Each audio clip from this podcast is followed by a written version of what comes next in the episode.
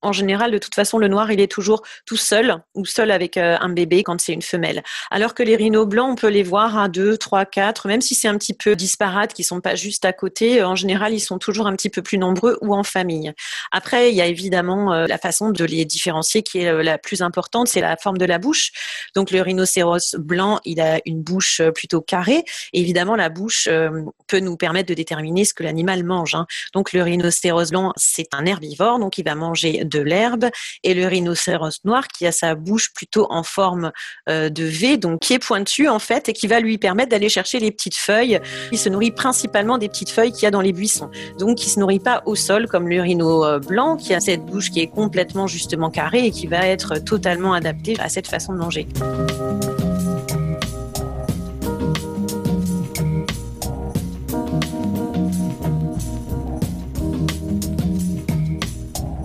Adeline Lobès est guide de brousse en Afrique de l'Est et en Afrique australe. Cette jeune femme travaille depuis de longues années dans les plaines du Serengeti, du Masai Mara, du célèbre parc Kruger, au Kenya, en Tanzanie, en Ouganda, au Rwanda, jusqu'en Afrique du Sud, pour ne citer que quelques pays qu'elle connaît tous comme son jardin. À cause du Covid, cette émission a été enregistrée à la fin de l'été 2020, elle est clouée en France, grounded comme on dit en anglais. Et à toute chose malheur est bon, puisque cette assignation à résidence lui a donné le temps de répondre à mes questions. Avec son sourire solaire, elle m'a raconté des dizaines d'anecdotes surprenantes et fascinantes sur la plupart des animaux d'Afrique. Et elle en parle tellement bien que j'ai enregistré une dizaine d'épisodes avec elle qui seront distillés au fil de la saison. Voici donc le premier épisode d'une longue et belle série avec Adeline. À tout seigneur, tout honneur, ce premier chapitre est consacré aux Big Five, ces cinq animaux mythiques de la savane que sont l'éléphant, le rhinocéros, le lion, le léopard et le buffle, auquel nous avons ajouté le guépard. Voyage dans la savane, acte 1, c'est parti. Bonjour Adeline. Bonjour Marc. Tu es une amie de Chris, Chris de Bardia, qui est euh, cet immense guide naturaliste, guide animalier, euh, qui nous avait parlé euh, du Népal, et qui nous a parlé aussi de l'Arctique, de l'Antarctique et aussi de la Laponie. Bref, tu es une amie et une collègue de Chris.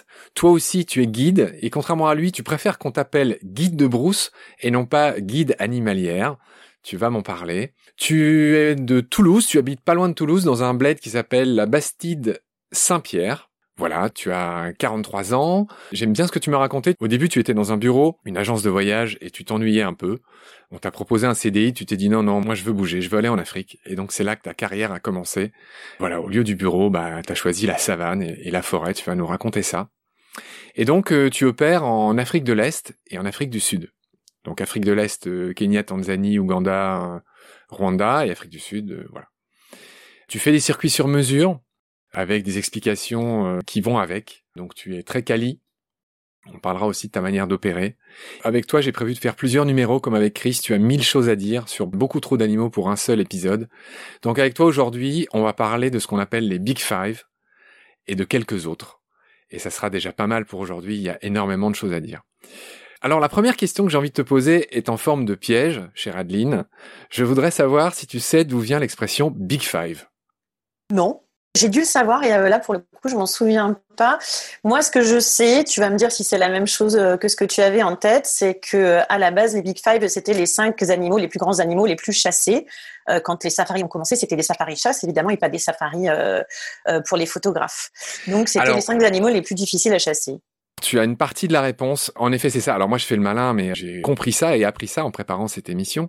Non, les Big Five euh, viennent euh, d'Ernest Hemingway, l'écrivain, euh, d'une de ses nouvelles qui a été publiée en 1935, qui s'appelle Les Vertes Collines d'Afrique, dans lequel il préfigure quelque chose d'assez malheureux. C'est ce mythe du grand chasseur blanc qui, en gros, va faire des hécatombes en Afrique sous couvert de faire du sport. Donc la faune africaine, la mégafaune, les grands animaux africains ont été complètement décimés par ces chasseurs blancs. donc on lui dit pas merci à Ernest Hemingway pour son expression et surtout la pratique que ça a occasionné. Et donc tous ces animaux ont été décimés suite à ça. Hein. Il y aurait mille chiffres à dire. Tu le sais mieux que personne.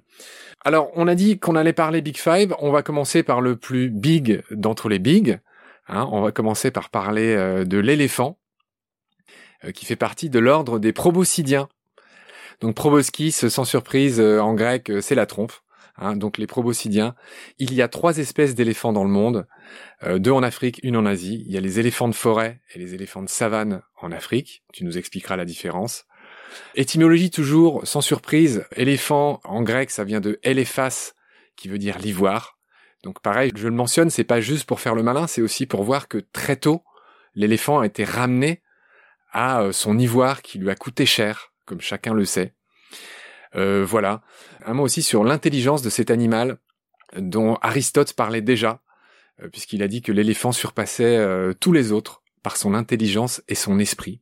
L'éléphant est le plus gros et le plus lourd mammifère terrestre. Il pèse jusqu'à 7 tonnes, loin derrière la baleine bleue, hein, qui peut faire jusqu'à 200 tonnes pour 30 mètres. Je voudrais que tu commences par me parler des doigts de l'éléphant. C'est un animal qui marche sur ses doigts, L'empreinte de pied de l'éléphant est différente devant-derrière. Explique-moi la différence. Elle est ronde devant et elle est ovale derrière en fait. Je vais dire un mot aussi sur la trompe de l'éléphant qui est formée par la fusion au fil de l'évolution de sa lèvre supérieure et de son nez. Et il y a une différence entre le bout de la trompe de l'éléphant d'Afrique et de l'éléphant d'Asie. On appelle ça les doigts au bout de la trompe de l'éléphant d'Afrique. Il y a en fait deux doigts parce qu'il s'en sert énormément pour prendre, pour euh, aller chercher des racines, etc. Ils n'ont pas la même nourriture en Afrique et en Asie, alors que les éléphants d'Asie, ils ont que le haut du bout de la trompe qui est en forme de crochet, on peut dire de crochet, ouais. C'est pas vraiment un doigt, hein. c'est une pointe en fait qui est au bout de la trompe, qui est seulement en haut euh, en Asie et qui est en haut et en bas en Afrique. La forme du bout de la trompe de l'éléphant d'Afrique est en forme euh, d'amande et chez l'éléphant d'Asie, elle est en forme de poire puisqu'il n'y a qu'un seul doigt, comme tu l'as dit, contre deux chez l'éléphant euh, d'Afrique. Voilà. Un autre fait que j'ai trouvé intéressant, c'est que rapporté à sa taille, et malgré l'intelligence qu'on lui reconnaît, l'éléphant a le plus petit cerveau des animaux et la souris a le plus gros cerveau rapporté à sa taille. Est-ce que tu savais que les éléphants peuvent se saouler des fois, comme certains animaux, j'en ai parlé dans mon tout premier épisode de Baleine sous gravillon Le fruit des maroulins Oui, tu peux nous en dire un mot? C'est effectivement l'arbre euh, qui leur plaît le plus et ils adorent manger les fruits des maroulas et on fait euh, effectivement la maroula qui est un alcool euh, qui ressemble un petit peu à du Baileys en fait qu'on déguste comme ça en forme de crème avec un glaçon qui est très très bon d'ailleurs et qui effectivement contient de l'alcool. Donc s'ils en mangent beaucoup effectivement ça peut avoir une incidence voilà, ça c'est dans le cas où l'éléphant mange les fruits de cet arbre fermenté. En parlant d'intelligence, il y a quelque chose dont je voulais absolument parler, pareil, au tout début, c'est que l'éléphant fait partie de ces très rares animaux très intelligents qui a conscience de lui-même il existe un test qui s'appelle le test du miroir de Gallup, euh, qui consiste à présenter les animaux euh, auxquels on a dessiné une tache sur le front et à les mettre devant un miroir et voir comment ils réagissent. Et l'éléphant fait partie des très rares animaux, avec le dauphin, les singes et les corbeaux, à essayer de se gratter sa propre tâche, non pas sur le miroir, mais sur lui-même, ce qui montre qu'il a une conscience de lui-même. Donc ça, c'était une preuve, s'il en est, que l'éléphant est vraiment spécial. Un mot sur les effectifs des éléphants. Leurs effectifs ont dramatiquement baissé. Il y en aurait qu'entre 400 et 600 000 en Afrique. L'éléphant de forêt, hein, une des trois sous-espèces dont je parlais tout à l'heure, est menacé d'extinction en 2025. Est-ce que tu te balades au Kruger? Je me suis baladée très régulièrement quand j'étais guide dans un lodge francophone là-bas, oui, donc à raison de deux journées entières par semaine, on passait euh, toute la journée dans le Kruger, oui. Parce que euh, bien que les éléphants soient euh, très vulnérables et menacés dans certains cas, il y aurait eu à une époque, peut-être encore aujourd'hui, une surpopulation au Kruger et donc ils sont obligés d'en abattre, ce qui a provoqué une grosse levée de boucliers. Tu en sais quelque chose? Oui, euh, en Afrique australe de façon générale, que ce soit au Botswana ou en Afrique du Sud, euh, il y a cette notion de régulation des espèces de toute façon qui est très forte. Euh, c'est pas du tout la même chose en Afrique de l'Est. Et effectivement, les éléphants font beaucoup de dégâts quand ils sont en surnombre parce qu'en fait, ils vont très souvent chercher les nutriments qui sont sous les arbres, au niveau des racines, et pour ce faire, bien souvent, bah, ils font tomber les arbres. Et donc, ça peut faire des dégâts très importants, comme de toute façon quand on laisse pendant trop longtemps un endroit à des herbivores qui vont faire du surpâturage de toute façon. Mais l'intervention de l'homme dans les parcs et dans les réserves en Afrique du Sud est de toute façon permanente. C'est complètement actuel en Afrique australe. L'éléphant, chacun le sait, barille, c'est le nom de son cri. Mais l'éléphant est sensible aussi aux infrasons, c'est-à-dire des sons que l'oreille humaine ne perçoit pas. La raison pour laquelle je te parlais des pieds de l'éléphant tout à l'heure, c'est qu'on pense aussi qu'il peut communiquer par les ondes du sol. Il y a certains scientifiques effectivement qui parlent de ça, notamment quand on entend le bruit très grave. C'est pas le barrissement de l'éléphant, mais c'est un bruit comme un espèce de ronronnement euh, très grave comme ça, qui leur permet de rester en contact les uns avec les autres, effectivement. Alors raconte-moi toi ton expérience avec les éléphants, ce que tu racontes sur eux quand tu les confrontes euh, à tes groupes euh, de touristes. Effectivement, donc c'est des sociétés comme on appelle matriarcales. Donc en général, c'est euh, la plus grosse semelle, c'est comme ça qu'on la repère, hein, qui est la matriarche et qui va être le leader du groupe, donc qui va euh, indiquer quand, euh, comment, à quelle heure les activités vont se dérouler dans la journée, quand est-ce qu'on va boire, quand est-ce qu'on va se baigner, quand est-ce qu'on va manger. Donc la matriarche, elle a bien évidemment le rôle le plus important, et puis c'est aussi elle qui est en général la femelle la plus âgée du groupe, donc qui a toute l'expérience justement pour pouvoir euh, être le meilleur leader. Et puis euh, après, de toute façon, euh, les mâles, à partir du moment où ils ont la maturité sexuelle, eux vont être gentiment amenés à, quitter le groupe. Hein. C'est la matriarche qui va gentiment les chasser. Ouais, les chasser exactement. Donc souvent, euh, ou ils vont errer un petit temps euh, seuls, ou alors ils vont faire ce qu'on appelle des coalitions de mâles, hein, ce qu'on peut retrouver aussi dans d'autres espèces. On voit aussi, euh, alors là, quand ils sont plus vieux, des vieux mâles qu'on rencontre d'ailleurs très souvent dans le parc du Kruger. On les repère facilement parce qu'ils ont les glandes temporales qui transpirent, donc du liquide qui coule au niveau des tempes, et puis de l'urine aussi qui coule au milieu de leurs pattes arrière. Ceux-là, c'est vraiment ceux qu'on repère en particulier parce que c'est les plus agressifs quand ils sont dans cet état-là. Et de toute façon, euh, les éléphants, mais comme tous les animaux, ont une zone de confort qui est très très importante à respecter quand on les approche. Et les éléphants nous montrent effectivement de façon très très incroyable en fait des signes qui nous montrent quand ils sont pas confortables et qu'on est venu beaucoup trop proche d'eux. Quels sont ces signes? Les signes, eh ben, ça va être euh, écraser le bout de la trompe par terre, par exemple. Ça va être gratter euh, avec la patte avant, euh, gratter par terre. Ça va être bouger les oreilles d'avant en arrière, mais pas de la même façon dont ils le feraient si jamais ils veulent faire baisser leur température corporelle quand ils ont trop chaud. C'est une autre façon.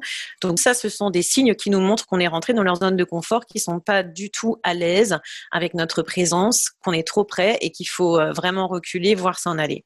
Et en général, il faut réagir très vite parce que euh, un éléphant, euh, quand ça poursuit une voiture et que euh, ça l'attrape, malheureusement, ça peut faire des dégâts assez importants. D'ailleurs, on voit souvent dans le Kruger, dans les race camps, des photos parce que dans le Kruger, on peut conduire avec une toute petite voiture. On n'est pas tous obligés d'avoir un gros 4x4. Et l'éléphant, s'il arrive et qu'il est vraiment énervé, bah, il prend avec les défenses. En fait, il va mettre ses défenses en dessous de la voiture et puis il la projette et après, il va l'écraser au sol. Hein. C'est déjà arrivé? Oui, oui, bien sûr, ça arrive très régulièrement. Mais il y a des morts? Oui, il y en a déjà eu. Il y en a déjà eu, oui. C'est un parc où on peut aller sans avoir aucune notion euh, justement de l'approche des animaux. On peut conduire sa voiture, on peut y aller euh, vraiment en totale liberté. Puis il y a des gens ben, qui ont euh, ou en manque de sensation ou, ou pas forcément juste conscience hein, et qui vont avoir des, des attitudes qui sont pas du tout pas du tout adaptées. Et avec un éléphant, ça pardonne pas. D'accord. Tu y as fait référence tout à l'heure, tu parlais des oreilles. Les éléphants régulent leur température grâce à leurs très grandes oreilles. C'est pour ça qu'on les voit régulièrement bouger les oreilles, euh, mais d'une façon beaucoup plus lente quand ils sont en train justement de réguler leur température. Il y a des tonnes de petits vaisseaux dans les oreilles, hein, on les voit très bien quand on approche les éléphants euh, de près, et donc ils vont bouger euh, très souvent leurs oreilles d'avant en arrière d'une façon assez lente justement pour réguler leur température grâce au vent. Donc ils aèrent un peu. Euh, voilà, c'est un peu des grosses plaques euh, qui permettent de dégager de la chaleur euh, grâce au vent qu'ils produisent eux-mêmes. Ouais, exactement. Et d'ailleurs, quand ils n'ont pas besoin de le faire, on le voit vraiment, les oreilles sont complètement collées au corps. Quand on met sa main euh, dessous, euh, vraiment, ça dégage une chaleur assez incroyable. Je le dis parce qu'effectivement, il y a deux endroits que j'aime énormément au Kenya et euh, dans lesquels j'aime beaucoup emmener les voyageurs. C'est l'orphelinat des éléphantos à Nairobi, qui fait partie de la Sheldrick Trust, et un autre qui existe à Samburu, plus au nord du pays, qui s'appelle Reteti, qui font un travail vraiment incroyable et qui vont justement récupérer les éléphantaux euh, dont les mères ont été braconnées, Il y a le braconnage, il y a aussi tous les peuples qui vivent à côté et qui n'ont pas envie de voir les éléphants venir piétiner leur culture, donc ils vont lancer des flèches empoisonnées. Il y a des mamans qui meurent tout simplement du manque d'eau, surtout dans le nord du Kenya. Donc euh, voilà, dès qu'il y a euh, le signalement par un ranch privé, par un lodge ou euh, par une, une réserve ou un ranger qu'il y a un éléphant, un éléphanto qui est tout petit, qui est tout seul, il est récupéré par l'une de ces deux associations. On vient le chercher en avion, on le ramène et là, il y a une formule qui a été justement brevetée et établie par Angela Shedrick notamment, qui est la plus proche de celle du lait euh, de l'éléphante, quoi, pour pouvoir les élever euh, et, on les élève au biberon jusqu'à ce qu'ils puissent euh, se nourrir par eux-mêmes. Alors, je pensais pas en parler maintenant, mais on va le faire. Tu es une amie de Chris de Bardia que j'ai déjà interviewé dans Baleine sous gravillon à propos du tigre, du Népal, de l'Arctique, de l'Antarctique, je l'ai déjà dit. Je vous ai proposé à tous les deux de faire une discussion, un débat autour du fait de savoir si le tourisme peut impacter euh, la vie sauvage. Et là où ça se grève sur notre conversation, c'est qu'en préparant l'émission, tu m'as dit que, toi, tu pensais que c'était plutôt pas mal d'emmener des voyageurs euh, voir les animaux sauvages en Afrique. Euh, je veux bien que tu me redises ce que tu m'as dit à ce moment-là, notamment le fait qu'ils payent l'entrée du parc, qui permet de payer les rangers, etc., etc. Raconte-moi non seulement ça, mais aussi le fait que toi-même, dans tes circuits, tu intègres une dose d'écotourisme. Parle-moi de ça brièvement, s'il te plaît. Oui, effectivement, moi je pense que c'est la chose la plus motivante de mon métier. C'est pour ça que je le fais, que je continue à le faire et que pour moi ça fait partie de la protection et de la conservation des animaux sauvages. C'est que tant qu'il y aura des gens qui s'intéresseront et qui iront voir les animaux sauvages, eh bien malheureusement dans le monde euh, dans lequel on vit, euh, tout a une valeur marchande et donc les animaux sauvages auront une valeur marchande. Tant qu'on s'y intéresse, tant qu'on y va, tant qu'on paye, alors les parcs fils sont plus chers en Afrique de l'Est qu'en Afrique australe et effectivement ça pèse sur le budget d'un voyage, mais il faut savoir que euh, tout cet argent sert effectivement euh, à faire les clôtures nécessaires dans certains cas et dans certains parcs, tous les parcs ne sont pas totalement clôturés, à payer les rangers, à pouvoir protéger les rhinos qui à l'heure actuelle font partie d'un braconnage international absolument monstrueux. Donc oui, c'est très très important. Pour moi, c'est vraiment primordial qu'il y ait des gens qui viennent voir ces animaux, qui viennent euh, découvrir et s'émerveiller devant ces beautés de la nature. Alors, qu'est-ce que tu fais euh, concrètement avec eux qui est euh, écotouristique? Ce que j'aime beaucoup intégrer dans les voyages que je propose et que je crée vraiment sur mesure, c'est des demi-journées, voire des journées entières d'éco-volontariat. L'éco-volontariat, c'est un superbe moyen de donner du temps à euh, la protection de, la nature, mais ça peut être aussi euh, d'autres thèmes. En l'occurrence, le thème qui nous intéresse, c'est celui-ci.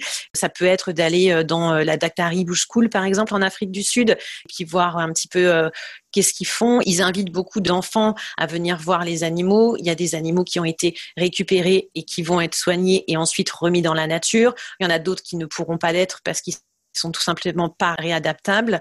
Mais enfin, c'est la découverte de tout ça et euh, le fait de pouvoir intégrer ça sur une petite partie du voyage et non pas de dédier toutes ces vacances dans un premier temps à l'éco-volontariat quand on ne connaît pas forcément ce que c'est. Alors, pardonne-moi, on en reparlera dans notre fameuse émission euh, en forme de débat, mais parce que là on a encore beaucoup d'animaux à, à, dévoiler. Mais euh, pour moi, l'éco-volontariat, c'est pas juste aller visiter les trucs. C'est par exemple, je dis n'importe quoi, mais nettoyer des plages. Euh, c'est donner de son temps, de son argent, mais aussi de son énergie, tu vois. Enfin, nettoyer des trucs ou je sais pas, nourrir les éléphantos, des trucs comme ça. Pas juste venir voir. C'est naïf, hein, ce que je te demande. Mais euh, est-ce que tu fais une nuance à ce niveau, toi, ou pas? Ouais, alors sur les demi-journées ou journées découvertes, c'est un petit peu compliqué. Tu as raison. Normalement, l'éco-volontariat, c'est le fait de travailler, de travailler, d'aider une association justement en donnant de son temps, en travaillant, en faisant différentes choses. Au niveau des éléphants, c'est très compliqué parce qu'en fait, euh, il faut qu'ils aient une interaction la plus euh, faible possible avec les humains. Donc en fait, chaque éléphant dans les euh, orphelinats d'éléphants ont un soigneur le soigneur dort même avec l'éléphanto. Hein. Euh, ils vivent 24 heures sur 24 ensemble et c'est toujours le même qui va le nourrir, qui va être avec lui jusqu'à ce que. Donc là, il n'y a pas de, de, de possibilité, à part de venir observer ça, il n'y a pas d'autre possibilité mais il y a plein de différentes associations qui proposent des choses différentes.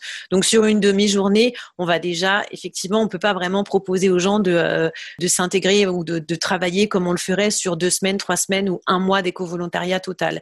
Mais oui, s'il y a des choses à faire, euh, on va leur faire faire sur une heure, on va leur montrer, on va leur expliquer, on va leur faire justement euh, un petit peu goûter au travail qui est proposé sur une heure ou deux pour leur donner un avant-goût et peut-être après leur donner l'envie de, bah, de se dire bah, moi mes prochaines vacances je vais aller passer deux semaines euh, euh, au Congo par exemple pour aider euh, à nourrir les chimpanzés voilà c'est un exemple Tu retombes bien sur tes pieds après ma question un peu traître, mais, mais effectivement, ça sera l'enjeu d'un chouette débat, je pense. Tu as raison, ça peut susciter peut-être des vocations. On va enchaîner. Hein. On, est là pour parler des animaux, des fameux Big Five. Il en reste encore beaucoup. Bon, on a commencé par le plus gros, on va parler du deuxième plus gros, donc on va parler du rhino. Le rhinocéros fait partie d'un ordre qui s'appelle les périssodactyles. Alors moi j'aime bien, toujours pareil, l'étymologie, les mots un peu compliqués dans la mesure où ils nous apprennent des choses. Et les périssodactyles, l'étymologie veut dire que c'est des animaux qui ont un nombre de doigts impair. Le cheval est un périssodactyle, le tapir, cette espèce d'animal qui vit dans les forêts euh, d'Amérique du Sud, le tapir, il a trois doigts, le cheval il a un doigt, et les rhinos, ils ont cinq doigts, euh, voilà. Et ce qui s'oppose aux périssodactyles, ça s'appelle les artiodactyles. A-R-T-I-O, artiodactyles. Et là, c'est tout ce qui est vache, cervidés, etc. Euh, comme tu le sais, ils ont des doigts pairs. Hein, on voit bien le sabot fendu des vaches, et c'est ça la grosse différence entre les périssos et les artiodactyles. Pardonnez-moi pour cette euh, euh, petite incursion euh, d'étymologie, mais qui a le mérite de, distinguer deux grands ordres des animaux. Hein. et j'enchaîne sur les rhinos. Donc les rhinos, il y a cinq espèces dans le monde, deux en Afrique, tu vas nous en parler, trois en Asie, dont une au bord de l'extinction. Je commence par l'Asie. Donc il y a le rhinocéros indien, le plus nombreux, il en reste que 2500, c'est ridicule. Euh, celui qui est au bord de l'extinction, je crois que c'est le, rhinocéros de Java. Et puis il y a aussi le rhinocéros de Sumatra. Voilà, c'est trois espèces. Euh, je redirai les chiffres euh, dans un instant. En Afrique, donc je l'ai déjà dit, il y a le, rhino noir et le rhino blanc. C'est le noir qui est très mal en point. Hein. Il en resterait que 3600 selon mes chiffres. Tu nous diras quels sont les tiens. Dans les généralités euh, sur les rhinos, je voulais aussi euh, parler euh, d'un de mes homonymes, Marco Polo, qui était pour moi le premier Nicolas Bouvier, qui a écrit un livre qui s'appelle Le devisement du monde. Et dans le devisement du monde, Marco Polo parle des rhinocéros, mais pas en ces termes, hein, il s'appelait pas comme ça à l'époque. À l'époque, ça s'appelait des licornes. Il faut savoir que l'Europe a commencé à distinguer le rhino de la licorne au XVIe siècle grâce à une gravure très célèbre d'un Allemand qui s'appelle Albrecht Dürer et qui représente en effet un rhinocéros avec ses plaques euh, de cuirasse qui étaient pas très réalistes d'ailleurs. Mais c'est seulement au 16e que les Européens se sont figurés à quoi ressemblait euh, euh, ce qui pensait être une licorne auparavant. Voilà, dire aussi que leur corne n'est pas une vraie corne. Hein. En fait, c'est des poils agglomérés, donc leur corne est faite de kératine. Alors c'est un peu comme l'ivoire de l'éléphant. Hein. Leur corne a fait tout leur malheur puisqu'elle a des vertus en Asie, on le sait, hein, euh, au poids, euh, une corde de rhinocéros vaut beaucoup plus cher que l'or ou la cocaïne. On a parlé de l'empreinte de l'éléphant, hein, ronde devant, ovale derrière. Ben, l'empreinte du rhino, elle est en forme de trèfle. Elle est assez poétique. On dirait trois doigts, hein, je l'ai dit, périssodactyle, donc nombre impair de doigts. Autre fait marquant que j'ai appris en préparant l'émission, les rhinos n'ont pas de scrotum. Donc ils n'ont pas de couilles apparentes. Ces couilles sont à l'intérieur du corps. Et je me dis que, au-delà de la blague, ça doit être un mécanisme aussi de défense. Hein. Ça serait peut-être un peu dangereux de les avoir à l'extérieur. Donc le rhino, il les a bien au chaud, entre guillemets. Quelques chiffres pour finir. Euh, je disais tout à l'heure, hein, les rhinos étaient à peu près 1 million vers 1800. En 2005, il en restait plus que 18 000. Et aujourd'hui, il en resterait un peu plus de 30 000. Ils ont un peu augmenté. 70% d'entre eux sont en Afrique du Sud. Et voilà, j'ai brièvement parlé des rhinos euh, d'Inde. Donc j'ai dit trois espèces. Hein. Le rhino indien, il en reste 2500. Le rhino de Sumatra, il en reste 250. Et le rhino de Java, j'ai dit au bord de l'extinction, il en reste 40. Je répète, 40 rhinocéros de Java au bord de l'extinction. Voilà. Dernier fait, les rhinos sont à la fois polygynes et polyandres. C'est-à-dire que bah, c'est un peu, euh, voilà, ils changent un peu. Ils ont, ils ont pas de partenaire euh, fixe. Tu vas peut-être nous en dire un mot. Adeline, est-ce que tu peux m'expliquer comment on différencie le rhinocéros blanc du rhinocéros noir? Ouais, alors donc euh, effectivement, c'est les deux espèces qui existent en Afrique. Déjà, le blanc est beaucoup plus gros quand même que le noir. Le caractère du noir est quand même relativement plus agressif. On voit en général, de toute façon, le noir, il est toujours tout seul ou seul avec euh, un bébé quand c'est une femelle. Alors que les rhinos blancs, on peut les voir à deux, trois, quatre, même si c'est un petit peu euh, disparate, qui sont pas juste à côté. En général, ils sont toujours un petit peu plus nombreux ou en famille. Après, il y a évidemment la façon de les différencier qui est la plus importante, c'est la forme de la bouche. Donc le rhinocéros blanc, il a une bouche plutôt carrée. Évidemment, la bouche peut nous permettre de déterminer ce que l'animal mange. Hein. Donc le rhinocéros blanc, c'est un herbivore, donc il va manger de l'herbe. Et le rhinocéros noir, qui a sa bouche plutôt en forme de V, donc qui est pointu en fait, et qui va lui permettre d'aller chercher les petites feuilles dans les buissons. En fait, lui, il se nourrit principalement des petites feuilles qu'il y a dans les buissons. Donc, il se nourrit pas au sol comme le rhino blanc, qui a cette cette bouche qui est complètement justement carrée et qui va être totalement adaptée à cette façon de manger. Le rhino blanc, c'est une sorte de grosse tondeuse. Exactement. On dit toujours effectivement que les rhinos noirs sont plus agressifs. Après, c'est des animaux qui ont euh, une vision très très pauvre. Hein. Nous, ça nous est arrivé d'avoir pratiquement le rhino euh, euh, cogné dans la voiture en arrivant très très doucement. Ils entendent très bien. D'ailleurs, ils ont ces oreilles tout le temps qui sont tout le temps en train de pivoter de gauche à droite, etc. pour entendre. Ils sentent très bien. De toute façon, chez les animaux, on voit en général ce qui est le plus gros, c'est ce qui marche le mieux, et ce qui est le plus petit, c'est ce qui fonctionne le moins le moins bien. Et en fait, les yeux des rhinos sont minuscules par rapport à la grosseur de la tête. Donc, c'est un animal qui voit très mal. Est-ce que tu as d'autres choses à nous raconter, ce que j'espère sur le rhino? Alors après, il y a un endroit qui est vraiment magnifique. Euh, tu parlais justement effectivement du grand nombre de rhinos blancs en Afrique du Sud. Il y a un parc qui s'appelle Chlouchloui Mfolodzi, effectivement, qui est euh, sur le côté est euh, en allant vers le sud, donc en dessous du Kruger et en dessous du Swaziland, qui est un grand parc où je crois qu'un jour, moi j'ai compté, on a vu 60 rhinos dans la journée. C'est absolument incroyable. Je suis allé en Afrique du Sud et je suis allé dans un township. Ce que je raconte se passe à Johannesburg et j'ai voulu aller dans un township. J'y suis allé. J'étais seul. Euh, il y a une bande d'enfants qui est venue autour de moi et qui a dit Umfulu, Umfulu. Et j'ai su que Umfulu, ça voulait dire blanc. Ces jeunes, ces jeunes enfants n'avaient jamais vu un blanc dans ce township et le nom que tu as dit tout à l'heure de ce parc que je ne connaissais pas, j'ai entendu Umfulu et donc je suis quasiment certain que le nom de ce parc signifie, sans parler la langue, euh, les rhinocéros blancs, n'est-ce pas? Exactement. En zoulou. Ouais, c'est ça, exactement, parce qu'on se rapproche justement du pays Zoulou à ce moment-là. Ça me fait penser, je rebondis sur ce que tu disais, parce qu'au Kenya, on nous appelle les Mzungu.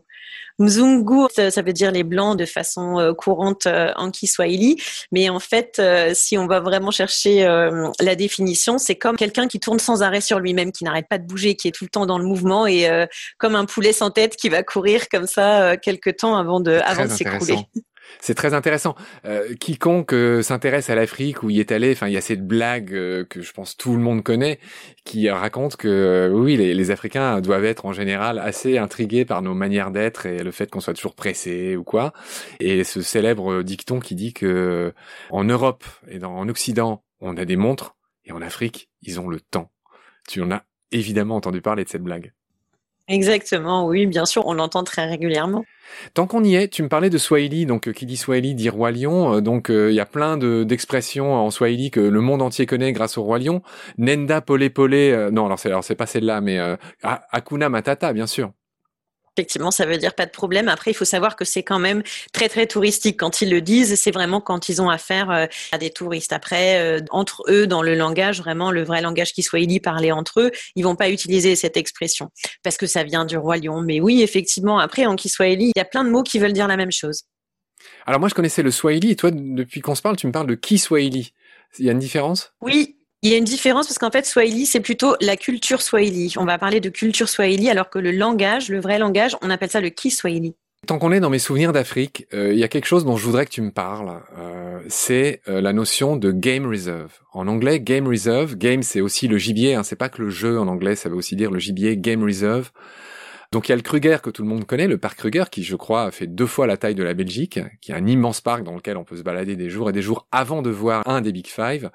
Et donc ce qu'ont inventé les, Sud-Africains, c'est un truc assez malin qui s'appelle les Game Reserve, où les gens payent encore plus cher, beaucoup plus cher, et où on est sûr de voir les Big Five en quelques heures, parce que les rangers, évidemment, surveillent ces animaux, savent où ils sont, et nous emmènent directement euh, là-dedans. Moi j'ai eu la chance d'être invité là-dedans par le père d'un ami sud-africain, et j'ai vu mes Big Five en, en quelques heures en effet. Est-ce que tu veux nous dire un mot de cette, euh, en gros, le Kruger, ça sera un peu le, truc des pauvres et les Game Reserve, il y a un peu, euh, c'est un peu pour les riches, c'est un peu comme ça, non? Alors, moi, je le vois pas du tout comme ça. Le Kruger, déjà, c'est un parc national et euh, il faut savoir que euh, le Kruger n'est pas entièrement clôturé. C'est-à-dire qu'il y a des portes où les animaux peuvent partir, utiliser des couloirs de migration qu'on essaye de construire de plus en plus pour aller ouvrir le Mozambique, euh, justement, le parc continue sur le Mozambique ou alors plus sur la Namibie quand on est au nord-ouest, par exemple, sur le, le parc du Halagadi Transfrontière Park, etc. La Game Reserve, c'est une réserve privée, donc, qui est gérée, en général, c'est les anciens fermiers Hein, qui avaient euh, des grands territoires comme ça, qui ont transformé ces territoires, donc ces fermes, donc qui sont entièrement clôturés. Les animaux ne peuvent pas sortir de cet endroit. Donc effectivement, c'est un petit microcosme. Hein. Les guides, euh, les guides rangers, quand ils partent là-dedans, ils savent très bien les habitudes des animaux.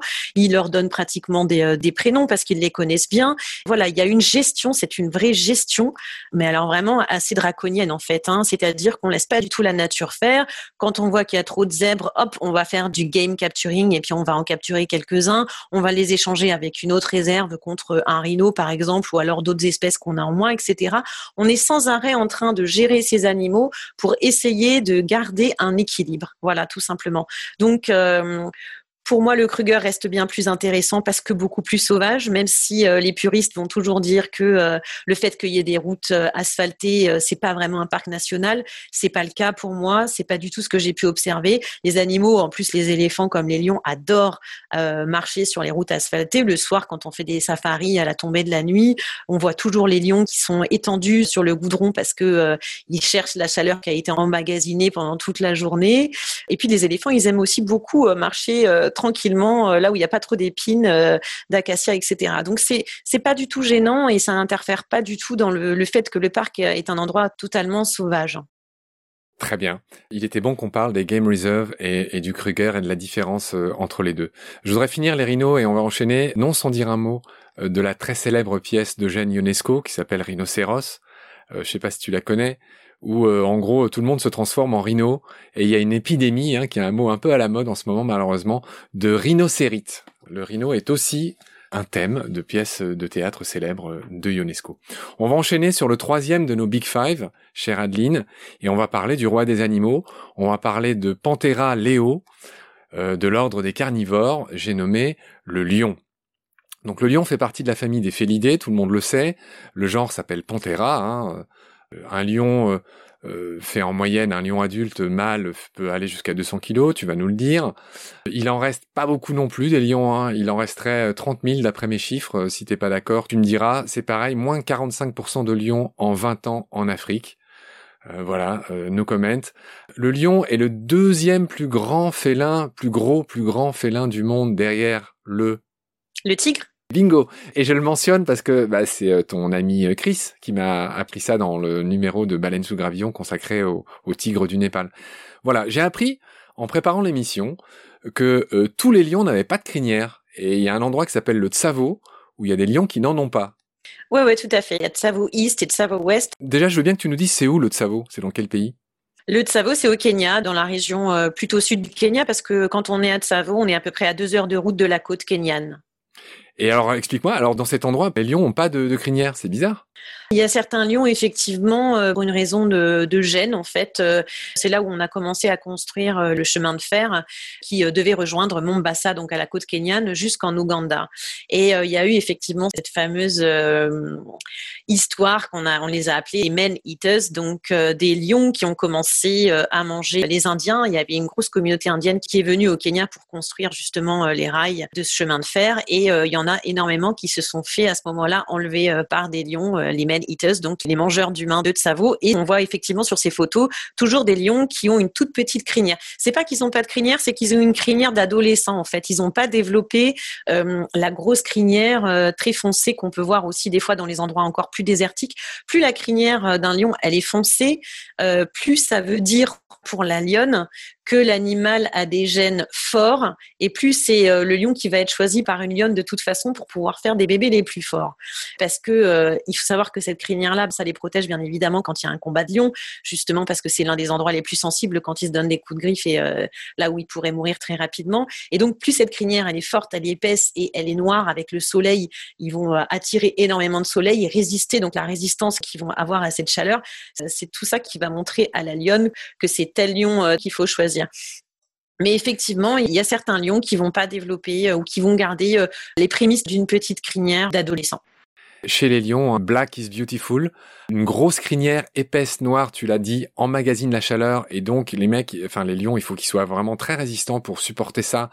Et donc en effet, les crinières noires sont les plus euh, génétiquement euh, préférées, en tout cas des lionnes. Alors du noir au blanc, il y a qu'un pas, hein. il n'y a aucun cas répertorié de mélanisme comme la panthère noire, une cousine du lion, euh, chez les lions. Hein. On n'a jamais connu, vu un lion tout noir. En revanche, il existe des lions blancs. Je veux bien que tu nous en parles.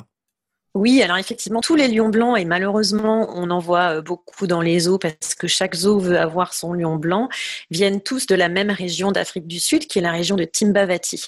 C'est euh, Timbavati, c'est assez incroyable quand on arrive dans cette réserve parce qu'en fait, il y a beaucoup de sable à Timbavati, il y a beaucoup de végétation très claire, et en fait, c'est une adaptation tout simplement de, l'espèce euh, au fur et à mesure des, des générations à son milieu. Tu en parlais avec Christ, le léopard noir ou mélanistique, qui en général vit en forêt, hein, donc dans des endroits euh, où il fait euh, très très sombre parce que la, végétation est très dense. Donc c'est une adaptation de certains animaux euh, au fur et à mesure des générations à leur milieu. Alors tu n'as pas prononcé le mot leucique. Je voulais dire que ces lions ne sont pas albinos. on dit qu'ils sont leuciques et la racine leucique c'est celle qu'on retrouve dans leucémie. Donc en grec leukos c'est ce qui est blanc et donc un animal leucique c'est un animal qui a peu de mélanine mais qui pour autant n'est pas albinos. C'est-à-dire qu'il a quand même des petits pigments, n'est-ce pas? Oui, tout à fait. Et puis surtout, il n'a pas les yeux rouges. Hein, euh, et puis, euh, ils peuvent même avoir euh, des yeux clairs, voire des yeux bleus. Donc, effectivement, c'est pas du tout des albinos. Alors, il y a un dernier aspect sur le lion que je voulais mentionner, c'est que j'ai lu que les lions avaient un ergot sur la queue, un ergot très mystérieux dont on ne sait pas trop à quoi il sert, une sorte de griffe tout au bout de la queue. Est-ce que tu en as entendu parler? Oui, j'en ai entendu parler. On assimile ça un petit peu à, euh, en fait, euh, chez nous, l'appendicite. On ne sait pas trop à quoi ça sert. On, pense que c'est peut-être euh, le reste de quelque chose qui a, qui a dû exister ou qui a dû avoir une utilité. Là, c'est un petit peu la même chose. C'est un peu comme le gros ergot qu'ils ont euh, justement sur le sur le côté de la patte. En fait, euh, ça sert pas forcément à grand chose. Euh, c'est en tout cas jusqu'alors, on dit que c'est plutôt des, des réminiscences, ouais, d'espèces antérieures, mais il n'y a pas d'explication particulière qui est vraiment avérée à ce jour. Ce genre de membre s'appelle, je crois, un membre vestigial qui vient de vestiges, quand il reste quelque chose comme ça. Et l'ergot dont tu parlais sur les pattes euh, ben, de ces félins, effectivement, il est tout petit, tout atrophié, tout rikiki, euh, mais c'est quand même un des cinq doigts. C'est-à-dire que les, pattes des félins, ben, on voit quatre gros doigts, mais le cinquième, eh ben, c'est cet ergot dont tu parles qui sert à pas grand-chose. Voilà. Et donc, dans ce cas-là, on parle d'un membre vestigial quand il sert à pas grand-chose et qu'on se demande d'où il vient. Mais tu l'as bien dit, euh, il a dû servir à quelque chose, et puis c'est des choses qui sont en voie de rikikisation. bon, il faut qu'on songe à, avancer parce qu'on n'a pas fini nos Big Five. On va enchaîner sur le léopard. Donc le léopard, c'est un autre membre de la grande famille des félins, euh, Panthera pardus, de son petit nom latin. C'est l'avant-dernier du Big Five. Alors on en avait parlé avec ton ami Chris aussi du léopard, mais c'était son cousin euh, asiatique. Et euh, j'ai pas mille choses à dire sur le léopard, si ce n'est qu'au Moyen Âge, en fait, on pensait que le léopard était un mix, était un hybride entre un lion et un animal fabuleux qu'on appelait le par, P-A-R-D, euh, qui était un énorme animal à ocelles, donc à taches. Donc voilà, léopard, son nom est un nom très poétique, c'est moitié lion, moitié par. Peut-être la chose euh, dont j'attends que tu me parles, c'est le fait que le léopard a une immense particularité, il est malin, c'est que pour éviter les hyènes et, la concurrence, il embarque ses proies dans les arbres. Ouais, tout à fait. En fait, le léopard, il peut vraiment hisser jusqu'à deux fois son poids dans les arbres. C'est dû au fait qu'il a un cou qui est très très euh, puissant, assez imposant, relativement large. On le confond bien souvent avec le guépard quand on connaît pas vraiment les différences. Alors, quand on a vraiment bien observé, euh, c'est vraiment deux espèces totalement différentes. La robe du léopard a des rosettes, ce qu'on appelle des rosettes, alors que la robe du guépard, c'est vraiment que des points, hein, des points noirs. Il y a aussi la, la ligne au niveau des yeux qui les différencie.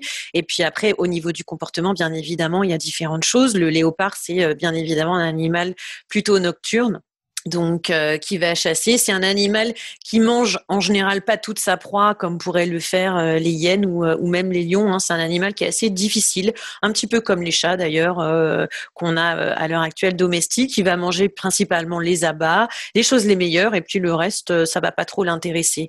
Donc c'est un animal passionnant aussi qu'on voit malheureusement pas souvent et c'est vraiment en général une grande victoire quand on voit le léopard. C'est un animal qui est totalement solitaire hein, ou alors quand on on en voit plusieurs, c'est une maman avec euh, un ou voire deux bébés.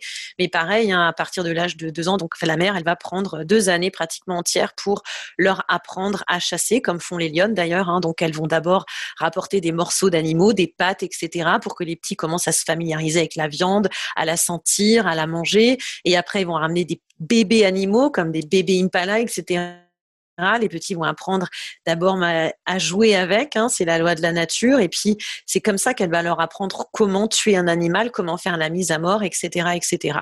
Et à l'âge de deux ans, euh, aux alentours de deux ans à peu près, euh, l'animal, euh, le bébé atteint sa maturité sexuelle et donc va quitter, va quitter sa maman. D'accord, ça c'est vu. Alors, si on voulait euh, faire dans l'ordre des Big Five, il faudrait qu'on parle du buffle, qui est le, cinquième des Big Five. On va en parler dans un instant. Mais je pense qu'il est assez judicieux qu'on parle maintenant du guépard. Alors c'est pareil, je vais faire quelques généralités sur le guépard. J'ai appris son nom en préparant l'émission, son nom latin. Acinonyx jubatus, ça c'est le nom du guépard. Et si je le mentionne, c'est parce que ça porte, toujours pareil avec l'étymologie, un fait euh, que je trouve très intéressant, c'est que contrairement à beaucoup de félins, les griffes du guépard ne sont pas complètement rétractiles. Et son nom latin vient de là. Onyx, c'est l'ongle. Et assis, j'avoue que je sais pas, mais ça doit vouloir signifier que, bah, que son truc, il se rétracte pas et qu'elles sont un peu émoussées, en fait, ces griffes euh, au, guépard. Guépard, euh, tout le monde le sait, c'est l'animal terrestre le plus rapide du monde. Il a été chronométré à 112 km heure. C'était un guépard en captivité qui détient ce record. Les chiffres, hein, malheureusement, je les donne à chaque fois. En 1900, il restait 100 000 guépards. Il en resterait 7 000 aujourd'hui. Euh, voilà. J'en reviens à la course du guépard. Hein. C'est un animal euh, absolument fabuleux. S'il court si vite, c'est que déjà il a une colonne vertébrale qui est incroyablement flexible. Il a des os qui sont très légers. Et puis c'est un peu le lévrier des félins. C'est-à-dire qu'il a un corps très svelte. Ça, même ceux qui connaissent pas les animaux le savent. Préciser aussi quelque chose de rigolo. Le nom anglais du guépard, c'est cheetah. J'étais très étonné euh, la première fois qu'on m'a dit qu'un guépard en anglais, ça se disait cheetah. Euh, C-H-2-E-T-A-H, le cheetah. Voilà. J'ai mentionné les griffes euh, pas complètement rétractiles. J'ai envie de dire un mot du guépard royal. Est-ce que toi-même tu peux me parler du guépard royal? Ouais, le guépard royal, en fait, c'est euh, pareil. C'est pas vraiment une espèce. On le considère pas vraiment comme une espèce. Il a des lignées noires, en fait, à certains endroits, plutôt que des points. J'ai lu qu'en fait, il s'agissait d'un allèle récessif. En clair, ça veut dire que c'est un caractère qui, si les deux parents l'ont pas, il s'exprime pas, et que ça pourrait être adapté, comme tu l'as mentionné pour la panthère noire. Il y aurait pu avoir des avantages pour certains guépards royaux, qui en tout cas ont une robe euh, magnifique. Je recommande à tous ceux qui nous écoutent d'aller voir à quoi ça ressemble un guépard royal. C'est vraiment un très très bel animal. Euh, voilà, on a mentionné ce que c'était. Le guépard est malheureusement très consanguin. Est-ce que tu le sais? Est-ce que tu as une explication à nous donner? C'est une espèce qui est euh, touchée par un mâle qui touche tous les animaux, hein.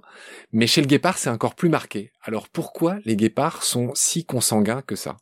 Alors en fait, il y a plusieurs réalités à ça. La première, c'est qu'il y a eu euh, il y a longtemps, longtemps une extinction assez massive de l'espèce, et donc tous les guépards qui euh, sont vivants à l'heure actuelle ne proviennent que d'à peu près 10% de la population qu'il y avait euh, il y a plusieurs milliers d'années. Donc il y a eu énormément de consanguinité, et justement l'adaptation de l'espèce pour sa survie à l'heure actuelle, c'est que un guépard, pour pouvoir se reproduire, va aller chercher forcément une femelle dans une réserve à côté, très loin, ou en tout cas il va faire des kilomètres des kilomètres pour trouver euh, une femelle et justement pour limiter au maximum euh, cette consanguinité. Mais ça fait que le pool génétique effectivement est très faible. Ça fait un animal euh, qui a quand même énormément de difficultés à plein de niveaux. Alors il y a déjà cette histoire génétique. Il y a aussi le fait que c'était normalement un animal nocturne qui est devenu diurne parce que ben, pour faire le poids avec avec les hyènes, les lions et les léopards, c'est compliqué. Surtout que le guépard quand il a couru, alors voilà comme tu l'as dit, en fait il peut passer vraiment de 0 à 110 km heure en vraiment 2-3 euh, minutes. Hein. c'est incroyable. En quelques secondes, il passe de 0 à 100. Ouais. Et donc, euh, une fois qu'il a tué l'animal, en fait, il a besoin au moins de 10 minutes pour pouvoir reprendre son souffle et ensuite se nourrir de cet animal. Et pendant ces 10 minutes, il y a déjà les lianes qui sont aux alentours, il y a déjà un tas d'animaux aux alentours qui sont là pour lui piquer ce qu'il a durement chassé. C'est relativement compliqué. Et d'ailleurs, euh, quand les femelles sont enceintes, en fait, elles ont une adaptation qui est relativement incroyable, c'est-à-dire que le bébé va se développer complètement dans le haut, pratiquement au niveau des côtes, euh, et il va descendre dans le bas du ventre que quelques jours avant qu'elle accouche. Tout ça pour lui permettre justement, pendant tout ce temps où elle est enceinte, de continuer à courir, à chasser et à se nourrir. Donc c'est vraiment une adaptation qui est, est incroyable. Et c'est un animal euh, magique, mais effectivement, il y a une mortalité infantile qui est énorme. Euh, c'est vraiment incroyable quand on arrive à voir une maman qui a élevé jusqu'au bout et qui a pu amener plus de deux ou trois petits au moins à l'âge adulte parce qu'il y a une mortalité infantile qui est, je crois, aux alentours des 90% les petits du guépard ressemblent dans certains cas à un ratel, c'est-à-dire ils ont un pelage provisoire qui ressemble à celui du ratel. J'ai lu un article l'autre jour là-dessus, c'était avant de préparer l'émission là pour le coup. Et en effet, on voit sur des photos que les petits guépards, dans certains cas, ressemblent à ce ratel qui est un animal qui fait fuir tout le monde. Donc c'est une adaptation assez profitable euh, au guépard. Est-ce que tu le savais? Ouais, ouais, exactement. Et en fait, c'est vrai, quand on les voit, ils sont magnifiques. Ils ont ces petits poils comme ça, cette espèce de fourrure en l'air, la blanche, là, qui est euh, vraiment hyper spécifique et qui, oui, je pense, effectivement, est encore euh, une, une adaptation euh, pour justement protéger les bébés qui sont hyper menacés de façon générale. Ouais, tout à fait. On va parler du dernier Big Five, qui est un bovidé et qui s'appelle évidemment le buffle. Donc buffle vient de l'italien buffalo, qui lui-même vient du grec euh, boubalis, qui veut dire le bœuf sauvage. Et je voudrais cette fois-ci, décidément, cette émission, elle est un peu incroyable, euh, faire un petit clin d'œil à ma copine Marlène, qui m'aide beaucoup euh, pour Baleine sous gravillon, parce que la femelle du buffle s'appelle la bufflesse, et non pas la bufflonne. La bufflonne, c'est le nom d'une jeune bufflesse, c'est-à-dire d'une génisse. En d'autres termes, je vois que tu fais oui de la tête, c'est quelque chose que toi tu sais mais de manière assez rigolote, avec ma copine Marlène, on parlait souvent de bufflonne, et j'ai appris en préparant l'émission qu'on doit dire bufflesse. Voilà, je vais te laisser nous parler euh, du buffle. C'est un énorme bovidé, hein. même les lions euh, les craignent. Un mâle peut faire jusqu'à euh, pas loin d'une tonne. Qu'est-ce que tu peux me raconter sur ces énormes animaux? Voici une grosse vache. Hein. On arrive bien souvent dans le Kruger, on voit des grands, grands, grands troupeaux de femelles avec les bébés. Donc, on sait déjà que c'est des femelles parce que, pareil, hein, elles vont être tout ensemble avec euh, quelques mâles aux alentours, mais euh, de façon générale, on voit surtout les femelles et les bébés ensemble. On repère les mâles et les femelles souvent au niveau des cornes. Les cornes des femelles sont un peu plus fines que celles des mâles, et puis après, bien évidemment, la taille. Et puis, euh, ce qu'on voit régulièrement qui est relativement intéressant, c'est encore ces vieux individus qui euh, justement une fois qu'ils ont quitté le groupe parce qu'ils marchent pas assez vite, euh, qu'ils sont euh, un petit peu à la traîne, etc. Bon bah le groupe va continuer à avancer et les vieux mâles, on les appelle les Dagueboy en, en Afrique du Sud. Dague c'est c'est écrit D A 2 G E R et c'est un nom africain pour dire boue. Et en fait parce que ces animaux ils perdent leur poil petit à petit en vieillissant, ils deviennent assez grumpy comme on dit en anglais, donc un peu un peu râleur, un peu bougon. Voilà, exactement. Bougon, râleur. Ils ont des douleurs, ils commencent à vieillir, etc. Ils perdent leur poil, donc ils sont beaucoup plus, beaucoup plus facilement euh, les proies de des tiques, euh, tous les parasites. Et donc, on les trouve bien souvent dans des mares de boue. Voilà, ils vont tremper là-dedans pendant des heures et des heures pour justement protéger leur peau, enduire leur peau de boue, etc. Et euh, voilà, quand ils en ressortent, ils en ont partout, jusqu'autour des cornes, etc. D'où ce nom très sud-africain de Dagboy. Et souvent, ils sont également, quand ils sont dans cette situation, les vieux mâles, ils sont souvent solitaires ou alors il y a une petite coalition de vieux mâles les uns avec les autres et relativement agressifs. Il faut savoir que c'est quand même euh, un des animaux qui fait euh, le plus de morts en Afrique, surtout dans les approches à pied. Hein. Euh, les approches à pied, faut vraiment faire très attention, surtout à ces vieux mâles qui peuvent être très agressifs et quand ils viennent encorner, ils encornent directement dans l'aine. Quand on est à pied, bien évidemment, à véhicule, on, ne craint rien, mais sur les approches à pied, il faut vraiment faire très très attention aux vieux buffles. Je saurais tenir compte de cette recommandation, chère Adeline. Eh bien, sur cette précision indispensable, faire attention aux vieux mâles buffles, Nous allons achever ce premier épisode. J'aurai le grand plaisir de te retrouver pour un deuxième épisode concernant les animaux de la savane. On va notamment parler de la girafe, de la hyène, indispensable hyène, que j'adore. Hein. Et on va évidemment aussi parler du zèbre et de quelques autres dans un prochain épisode. Je te dis au revoir. Merci infiniment de tout ce que tu nous as dit. J'ai adoré. Et à très vite. Merci Marc, au revoir. Cactus partout, que des cailloux, debout